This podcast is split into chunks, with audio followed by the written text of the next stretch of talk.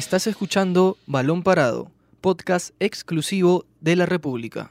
Hola amigos, bienvenidos a una nueva edición de Balón Parado. Mi nombre es Luis Imaña. Yo soy Octavio Romero. Y yo soy José Miguel Bertis y hoy vamos a hablar sobre la derrota de la selección peruana por 1 a 0 ante Ecuador ayer por la noche en el Red Bull Arena de New Jersey. Vamos a analizar un poco esta derrota que ha dejado un poco sin sabor a muchos y lo que debe mejorar de cara al amistoso con, con, Brasil el próximo martes. ¿Qué tal muchachos? ¿Cómo están? Hola, sí, sí, son pocos días lo que quedan para que Perú enfrente nuevamente a Brasil y lo que dejó visto en el último partido del día de ayer ante Ecuador con un gol de Eric Castillo ha dejado mucho que desear. Sol, más que nada en el nivel colectivo del juego, pero también han habido algunas apreciaciones positivas, sobre todo en las inclusiones de nuevos jugadores como Kevin Quevedo, Gabriel Costa, que fueron sus primeros minutos con la selección peruana y que se puede decir que prometen, de, prometen de cara al futuro. Sí, eh, bueno, buenas tardes muchachos, gracias por la invitación, eh, por esta primera oportunidad en balón parado. Y sí, ¿no? Bueno, pocos aspectos positivos, la verdad que hay eh, bastante mala cara después de este partido, poca actitud. Eh, jugadores con pocas ganas, peleados con la pelota. Se los vi un poco pasivos. Sí, algunos, mucho con, con, una actitud de, partido amistoso, de partido que pareciera que no interesara, que solamente es por cumplir ante un rival eh, que viene medio a medias, medio pegado con babas, con un entrenador eh, interino, con jugadores que no quieren estar. Y venían con un nuevo equipo también. Y venían con un nuevo equipo y están, están llamando jugadores de la sub-20, sub-23. Eh, y un, equipo que se nos plantó atrás, nos, nos, nos cuadró dos líneas de, de cuatro jugadores y casi no le entramos. La verdad que no le entramos, no generamos. Tuvieron dos, tres jugadas ellos de ataque y una terminó en gol. Em, en el gol eh, justamente perdemos la pelota pasando la media cancha en campo contrario y una pelota perdida de esa forma no puede terminar en gol. O sea, estamos tan mal parados que no pudo haber terminado en gol, ¿no? Claro, en caso, en caso Carrillo pierde el balón, tienes a los volantes de marca, tienes a los defensas y no, no aparecieron o se lo llevaron. Eh, también rescato también la vuelta de Aquino. Aquino me gustó cuando entró en el segundo tiempo, le dio más marca. No es de tanto salir con el balón, pero apoyó mucho en la marca que necesitamos porque a veces en el uno contra uno los ecuatorianos se mostraron muy rápidos y a veces nos dejaban eh, a medias, a medias en la jugada no completábamos, no concretábamos mucho. Hasta Advíncula, el jugador más rápido de la selección y considerado por muchos como el más rápido del mundo, sufrió con los ecuatorianos. Emparejó mucho el, duelo físico aquí cuando entró, empezó a ganar divididas como tú dijiste y también creo que ahí justamente en la medular faltó Yotun. Sí. Es ese, eh, ese jugador es el primer pase nuestro, es el que le da creación. claridad. Sí, Canchita estuvo muy apagado, estuvo muy apagado y, faltó que se... A mí me gustó cuando Costa y Cuevas se juntaron por momentos. Costa pedía el balón, eh, creaba muchas situaciones, desequilibraba y una apoyaba en la marca sobre todo, porque a, veces perdíamos el balón en una jugada en la que ameritaba llegar al arco. Claro. Y no llegábamos. Debía terminar. Debía terminar, la jugada, exacto. Y a veces terminabas con un remate de fuera del área. Tapia remontó en el primer tiempo dos veces una de el tiro libre de Cueva, después una de Advíncula que engancha y patea de zurda, pero después se nos cerró la se nos cerró Ecuador y nos, se nos plantó bien. Parecía un, un equipo que justo lo estábamos conversando, que es un equipo combinado entre sub-20, jugadores del medio local, no tiene a, a, jugadores de jerarquía en Europa como el Toño Valencia, que está en el United, En el Valencia estaba lesionado también. El capitán, que estuvo de baja, que Novoa, que juega en Rusia, ya no, ya no es llamado. Felipe Caicedo, que juega en Lazio, tampoco es llamado. Entonces, y aún así nos ganaron y, bien ganado. Ah. Y daba una sensación de que... este, lo reconoció. Sí, y daba la sensación que era un equipo que tenía, no sé, más de 10 partidos que se conocían. Y es un equipo que tiene una base de sub-20, pero después complementado con jugadores del medio local. O sea, el, delantero que marca el gol Castillo, si no me equivoco, fue en el Maracá, en el Maracá de, Ecuador. Sí, sí, el medio local. en el medio local, Maracá. Claro, y justo lo que tú te referías, por ejemplo, de Tapia, a mí me no, no, yo no puedo creer que la mayor cantidad de oportunidades la generó Tapia y fuera el área. No puede ser que, por ejemplo, Raúl Ruiz Díaz hasta ahora viene demostrando que le cuesta estar en, la, en los zapatos de Pablo Guerrero, generar esas opciones de golf, un jugador que se retrocedió mucho. Después, por otro lado, también hubieron oportunidades para anotar. Por ejemplo, me acuerdo en la jugada del primer tiempo de Canchita González, hubo una donde a mi criterio trató de buscar el ah, penal, en vez de intentar patear al arco. En el segundo tiempo una de Carrillo que ahí, ahí sí me desconcertó un poco qué fue lo que hizo, trató de amagar en vez de disparar. Entonces, faltó muchas opciones de gol. Y eso que Perú tuvo la mayor cantidad de posesión. Sí. Pero una, o sea, no, no, no necesariamente por tener posesión te va a ir bien. Necesitas Un- gener- una- generar jugadas de Pero igual, riesgo. pero igual la posesión era eh, cruzada la media cancha del rival y era ahí nomás eran los pases porque Correcto, no, al- al ellos estaban atrás. porque Ecuador se cerró parecía que estaba peleando por puntos y se cerró muy bien atrás y esperaban y los contragolpes nos agarraban mal parados Sí. porque Perú adelanta líneas y tenía dos extremos muy rápidos como Plata que estaba por el lado de Trauco no recuerdo el nombre que estaba por el lado de, de Advíncula, que también le ganó en el primer tiempo dos. Y hay una que, que justo que, que Trauco intenta rechazar y queda medio pifiado y queda para un remate, Claro. comenzando el- eh, los primeros 20 minutos. Claro, y el problema es que como él es zurdo, le, le- le agarró el, el perfil contrario y trató de darla con la zurda, me parece que con los tres dedos, Sí. y terminó yéndole para en dirección a su propio arco. No, y hay una muestra clara de la frustración de Trauco en el segundo tiempo, donde se baja un jugador ecuatoriano que incluso lo lesiona Ahí le y, tarjeta. y- Se y lo cambia. Se salvó. Y, y en la repetición se ve que es, un- es una patada a la rodilla que pudo haber sido Lo rascó. que pudo haber sido peor, ¿no? Eh, igualmente Advíncula, frustrado, chocado con los, con los dos jugadores ecuatorianos que tenía por delante. Tenía al volante de ese lado y al lateral de ese lado.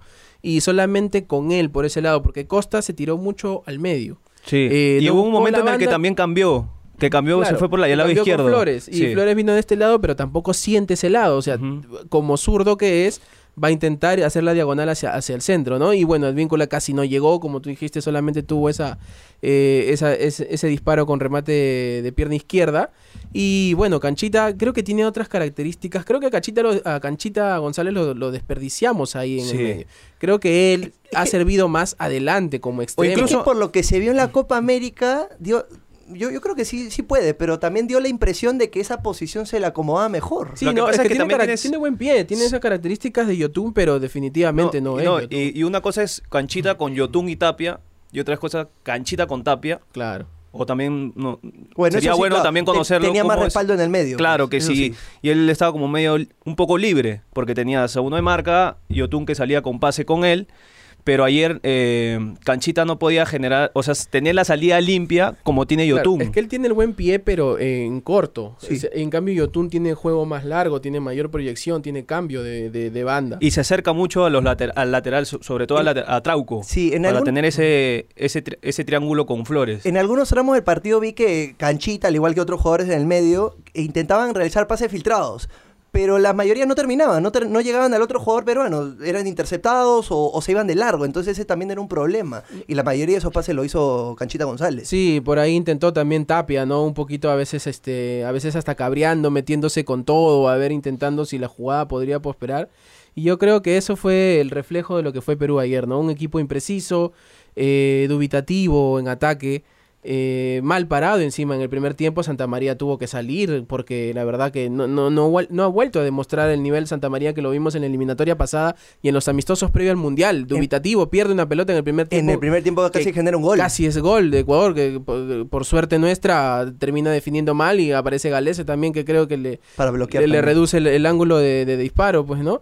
Pero si no, eh, atrás también hemos estado mal, los laterales sin salida clara. Eh, yo creo que ahí Gareca tiene, tiene que trabajar dos aspectos, la actitud y, la, y el plan B. Cuando no sale el toque, el, el juego que nosotros proponemos, yo creo que debemos, creo que no debemos sonrojarnos si al minuto 80 estamos perdiendo 1 a 0, subir a Zambrano, subir al, al- al central y empezar a mandar pelotazos a ver si por ahí eh, generamos una jugada de peligro como fue el partido ante Colombia. Recordemos el partido, el famoso aquel de la tocó, la tocó, el, tiro libre de Guerrero. Eh, es un partido donde terminamos con tres delanteros, tam- o sea, Guerrero, Jordi y Ruiz Díaz bajos, pero por lo menos los peleamos arriba y fuimos al, al choque.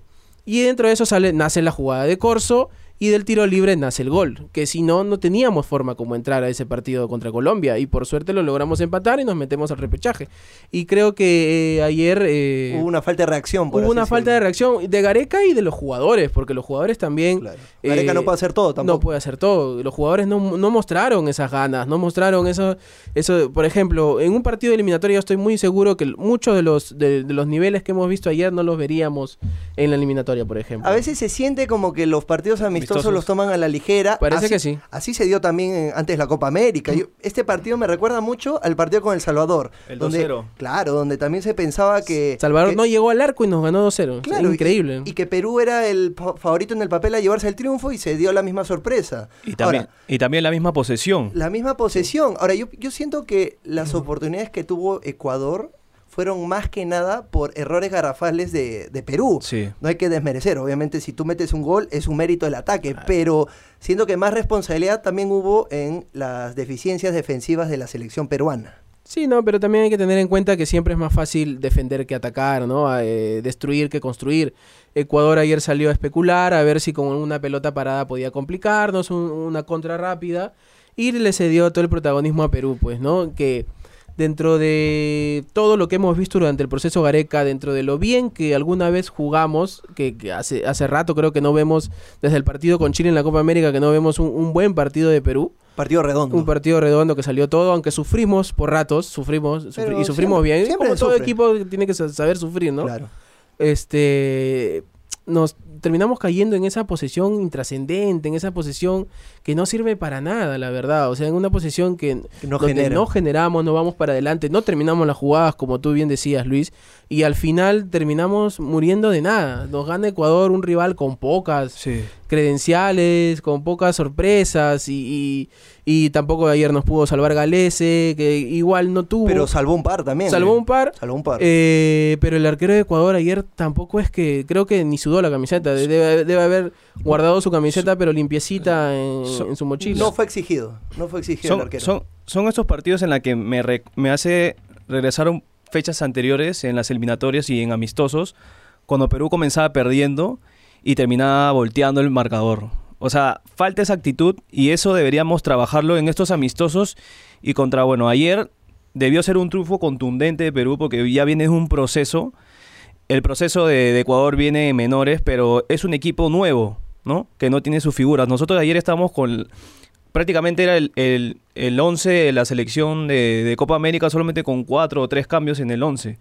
Pero después eran todos los jugadores que vienen de ser sus campeones. es un equipo formado. Claro, entonces tú tienes que demostrar que, bueno, eres subcampeón de América con un triunfo contundente, sin menospreciar al rival.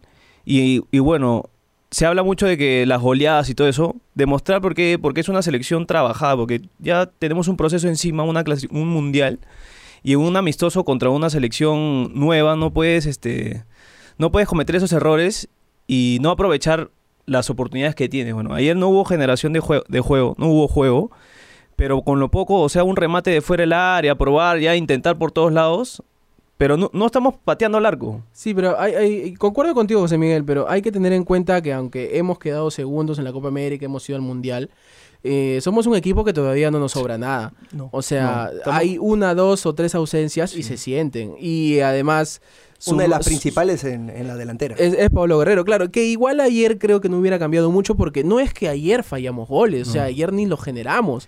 No tuvimos una opción, o sea, no es que ayer Ruiz Díaz, Raúl Ruiz Díaz se falló una jugada clara delante del arco o, o Jordi, y es que no la generamos. Y yo creo que también cuando el nivel de Carrillo y de Cueva no está como, lo, como estamos acostumbrados, como ellos han demostrado en las eliminatorias pasadas, sumado a las ausencias que tenemos, yo creo que somos un equipo que no funciona, porque Carrillo es el jugador que abre el campo, que genera, que desdobla, que, te tira una fantasía individual. Y Cueva, eh, a pesar de todas las críticas, de todo lo, el, ambiente raro que puede estar alrededor de Cueva. Fue de los más atrevidos. No, y es cuando él aparece y se inspira, te mete una pelota. Recordemos el, empate de Perú a Bolivia eh, en la Copa América, cuando estábamos perdiendo 1-0. Eh, Cueva agarra, recupera una pelota y en dos segundos le metió una pelota hermosa Paolo, Guerrero para que defina extraordinario. esos, esos pases de Cuevas son los que no están apareciendo y, si él no aparece, no hay otro jugador que pueda tomar esas riendas, ¿no? Por ejemplo, Tapia en el 3-0 a Chile también habilita, deja solo a Paolo Guerrero contra el, portero Arias para que simplemente Guerrero haga lo suyo, ¿no? Eh, pero ayer no hubo eso, tampoco es que hubo los espacios, porque Ecuador hizo todo bien en defensa hizo todo bien en defensa. Cerró ante un equipo que la verdad no generamos y no, no construimos como debimos haber construido, como tú efectivamente dices, ¿no? Pues, de haber sido, de ser un equipo consolidado, rodado y con trabajo, como siempre lo ha dicho Gareca, que esa es nuestra principal ventaja. Claro, es que, por ejemplo, yo, yo siento que acá hay tres temas que ver. Primero, cuando una selección como Perú logra lo que logró en la Copa América, o sea, ser subcampeón, yo creo que ahí ya viene una obligación para ese equipo de sacar buenos resultados, sobre todo con equipos que están en, en, formación, están comenzando a consolidarse, como, como fue Ecuador. Yo creo que ese es un lado. Segundo, en el aspecto de los delanteros, claro, Ruiz Díaz, eh, Jordi cuando entró en el segundo tiempo, Cueva, los delanteros, eh, no tuvieron jugadores abajo en el medio que los alimenten mucho, pero yo creo que en estos casos es donde aparecen esa clase de delanteros, como por ejemplo es Guerrero, claro, no, ha sido convocado, no hay que no hay que ir mucho a ese tema porque no está, hay que hay que Gareca tiene que usar lo que tiene, pero esos esa clase de delanteros son los que aparecen cuando no hay generación de juego para cerrar el partido, para meter goles. Y eso yo siento que Ruiz Díaz no pudo hacer eso. Dependió demasiado de todo su equipo y al final si el colectivo no funciona son los que tienen que definir el, partido. no no no tampoco tampoco es que tenemos a Cristiano o a Messi en la delantera que ellos pueden generar una pelota desde tres cuartos ir llevándose a tres cuatro jugadores y hacer gol o sea no lo tenemos no, necesariamente generar pero buscar la chance. A veces en situaciones que tú dices no no va a entrar ellos se arriesgan y tampoco nos animamos a patear al arco ¿ah? así como tú dices eso es a lo que más voy. No, no. se animaban no se animaba. Creo que aquí no tuvo una, Tapia tuvo otra, Advíncula una de izquierda, pero más no, o sea... Por eso me sorprende que Tapia ha tenido que patear desde fuera del área para poder generar alguna situación de gol. Eso es lo que a mí me sorprende. Lo que pasa es que nuestros volantes, o sea, salvo Flores, eh, y bueno, Costa que sí tuvo eh, una buena cantidad de goles, bueno, es el segundo goleador de Colo Colo creo ahora, y con Cristal hizo bastantes goles, eh, pero de ahí Cueva, el mismo Ruiz Díaz, Canchita, Tapia tienen poco gol tienen poco gol. Sobre todo Cueva. Sobre todo Cueva, claro. que él, siempre es más un jugador asociativo, más de, de, mostrarse. De asistir. de asistir. Pero fuera de ellos no hay nadie que pueda asumir ese rol. Y, ahí está el problema. Claro, ahora, obviamente estamos todos de acuerdo en que el balance ha sido negativo, pero también hay que recalcar algunas, algunas cosas positivas. Una de ellas fue la, la entrada, el debut de Gabriel Costa, que dejó buenas impresiones. Para mí, tuvo algunas imprecisiones, pero en, en, en, líneas generales, como, como dice Gareca, yo creo que ha demostrado que tiene cualidades para seguir siendo convocado a la selección. El mismo Ricardo Gareca lo admitió, le gustó los primeros 45 minutos. Y cambió. Y yo creo que el cambio también sentenció mucho al partido, porque en vez de Costa entró André Carrillo, y André Carrillo entró demasiado apagado. A mí me, me fastidia que un jugador de ese talento de Carrillo, eh, si le pusiera, por, por ejemplo, las mismas ganas que le pone otros jugadores, le estaría rompiendo en otro lado. Yo creo que ahí, ahí hizo la diferencia, discúlpeme José Miguel Costa, ¿no? De las ganas que puso. Ayer creo que con eso marcó la diferencia de, con varios jugadores de la selección peruana que, que no mostraron ese, ese ímpetu que mostró él de, primer partido, de debutar con la selección, de, de, mostrar deseo de querer quedarse, de decir Gareca, aquí estoy, para que me tengas en cuenta para más adelante. ¿no? Que no le, no le pesó ayer la camiseta. Y es un jugador nacionalizado. sí. Y es un jugador nacionalizado. Y a mí me gustó que que, o sea, ayer, si lo colectivo no funcionó, pues las personas que les toca hacer el colectivo apoyen en la marca. Y eso es lo que hizo ayer eh, Costa y una que perdemos en, en, campo rival y queda mal. O sea, Tapia sube y dejó, su, un espacio. dejó un espacio y, e inmediatamente Costa bajó a recuperar ese balón y salió limpio con los centrales. Luego también desequilibrando mucho por la izquierda y entrando mucho en diagonales para que Advíncula pase. Y para asociarse con Cueva, que tuvieron un par de jugadas que al final no resultaron. Se, se mostró, pedía el balón, se mostraba, o sea, tocaba y se movía para un lado. Participativo, participativo, pedía el balón. Quería jugar. Ahora, así como Costa también debutó Kevin Quevedo, que para mí empezó bien, eh, arrancó bien. Se, fue al extremo izquierdo. Sí, se estuvo por la banda izquierda, eh, pidió el balón, estuvo ahí mostrándose, participativo. Ah, después siento que con el pasar de los minutos como que fue bajando. Terminó absorbido por la marca también, creo Puede yo. Ser, sí. Los ecuatorianos ya le, y cuando, aparte, cuando entró todavía no lo tenían referenciado. Y con el, con el pasar de los minutos, como dices, ya simplemente se le fueron pegando un poco más, lo fueron presionando y, y bueno, con, los nervios de debut, supongo, y mientras sus compañeros tampoco aparecían. Pero intentó eh, rematar al menos. Sí, un remate, que no estoy seguro, pero me pareció que chocó la mano del ecuatoriano. Sí, tuvo un remate, tuvo un remate. Eh, bueno, eh, creo que la, es la clave de, de su buen momento en Alianza de este año que está rematando bastante. de- Lo, de- lo bueno, sí, coincido con Octavio. Lo bueno es que estos partidos, y bueno, sobre todo con el marcador en contra, van a, van a hacer que, que, que- que Quevedo aprenda que, por ejemplo, cuando hay tres juntos, él tiene que moverse a un, o esperar o, o entrar en diagonal. Ayer me gustó porque estuvo buscando y creo que la ansiedad de marcar un gol a cualquiera le puede pasar entrando al área y esperando aunque sea un pase filtrado para que él defina o de derecha o de zurda. Claro. Pero me gustó esa gana de ese atrevimiento de entrar en diagonal, rematar al arco, juntarse con Trauco, con Flores o con Cueva, generar esa situación por el lado izquierdo. Pero va a aprender mucho. Es, eso, son estos partidos, de, ah, estos amistosos y de convivencia con el grupo, en que Quevedo, que no es una persona que habla mucho, porque se le nota en sus declaraciones que no es una, es joven y declara como un, como un joven Se guarda, se se guarda Sí. pero va a servirle para que se suelte un poco más y tenga esa confianza de que, bueno, ya llegue a la selección y que la siga rompiendo en alianza, ¿no? Claro, porque recién va unos días entrenando con toda la selección. La semana pasada solo estuvo entrenando con cinco jugadores. Los locales. ¿no? Claro, entonces hay que darle un poco más de tiempo, así como a Costa. Yo siento que estos dos jugadores les tienes que dar más partidos, más rodaje y les va a servir a Gareca para, para tener variantes, sobre todo para el lado de Carrillo. Y el punto a favor que tienen los dos es que el- el- en la selección peruana hay un buen ambiente, ¿no? Hay un Sí. buen grupo, todos los que entran creo que entran bien. Eh, y además, bueno, en el caso de Costa, conoce a algunos jugadores que ha compartido con él en, en. Alianza y también en Cristal. Eh, conoce a Cueva, Ascuez. conoce a, claro, a Ascuez. eh, igual que Bedo, también conoce el mismo Ascuez, está ahí este, con Galese ahora.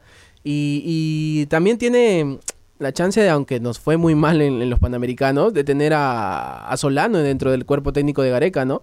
Que parece que ahí comenzó un plan. El, que, eh, la convocatoria de Quevedo creo que no solamente ha sido el buen momento en Alianza, sino que desde los Juegos Panamericanos tenían pensado a, eh, dar ese salto a la selección peruana. Creo que Quevedo y Costa, eh, a excepción de algunos otros jugadores, han llegado para quedarse, creo, a esta selección, ¿no? Y, estu- y los dos estuvieron en la preselección de la Copa América. Correcto, estuvieron en la lista de 40 Lista de jugadores. 40 jugadores. Y, así es. y lo bueno es que Costa, como es un jugador que ha estado en la liga, en el torneo descentralizado, conoce a Flores, conoce a Ruiz Díaz, que en su momento estuvieron en la U, conoce a Polo, bueno, que no está en la convocatoria, pero son jugadores que están detrás No son pero desconocidos. que no son desconocidos y han sido rivales de, de ellos. Igual cuando termina el partido se abrazan, todo, ¿no? Pero igual conoce cómo es, qué características tiene cada uno y ahora más que todo con esta selección que se ha formado que es, que es sólida, pero nos cuesta eh, ganarle a, esos, a estos rivales que son, por ejemplo, en el caso de, de El Salvador, el mismo Ecuador, que, que viene con otros jugadores. Nos falta demostrar ahí porque eh, todo ese trabajo que, que venimos haciendo, ¿no? plasmarlo, ¿no? Y ojalá, Ricardo, solamente para terminar, Luis, ojalá Gareca pueda corregir todos estos errores para el martes poder hacer un buen papel, porque ojo que Brasil es, es otro rival, es otra cosa, tiene jugadores de jerarquía que con errores como que los con, como los que hemos com- eh, cometido ayer, no vamos con la canasta llena. Y ya, ya nos ha pasado en la Copa América y Ojalá Gareca pueda probar, pueda seguir dándole rodaje al equipo para hacer un, para dar un mejor papel ante, ante Brasil, ¿no? Este martes. Sí, no, no se ha mostrado un buen rendimiento en los últimos amistosos, como se vio con Ecuador, con Costa Rica anteriormente, con, con El Salvador. Ahora, lo bueno es que para esto sirven estos amistosos, para probar y con la esperanza también de que suceda lo que sucedió en la Copa América. ¿no? En, en la Copa América antes no se dieron los resultados en los amistosos, pero en los torneos oficiales sí se vio otra cara. Entonces, esperemos que, como tú decías, Octavio, Ricardo Gareca pueda cambiar eso para los partidos que sean trascendentales y que no haya margen de error. Bueno amigos, esto ha sido todo por hoy, una nueva edición de Balón Parado. Mi nombre es Luis Imaña. Yo soy Octavio Romero. Y yo soy José Miguel Bertis y nos vemos en una próxima edición. Esto fue Balón Parado, podcast exclusivo de la República.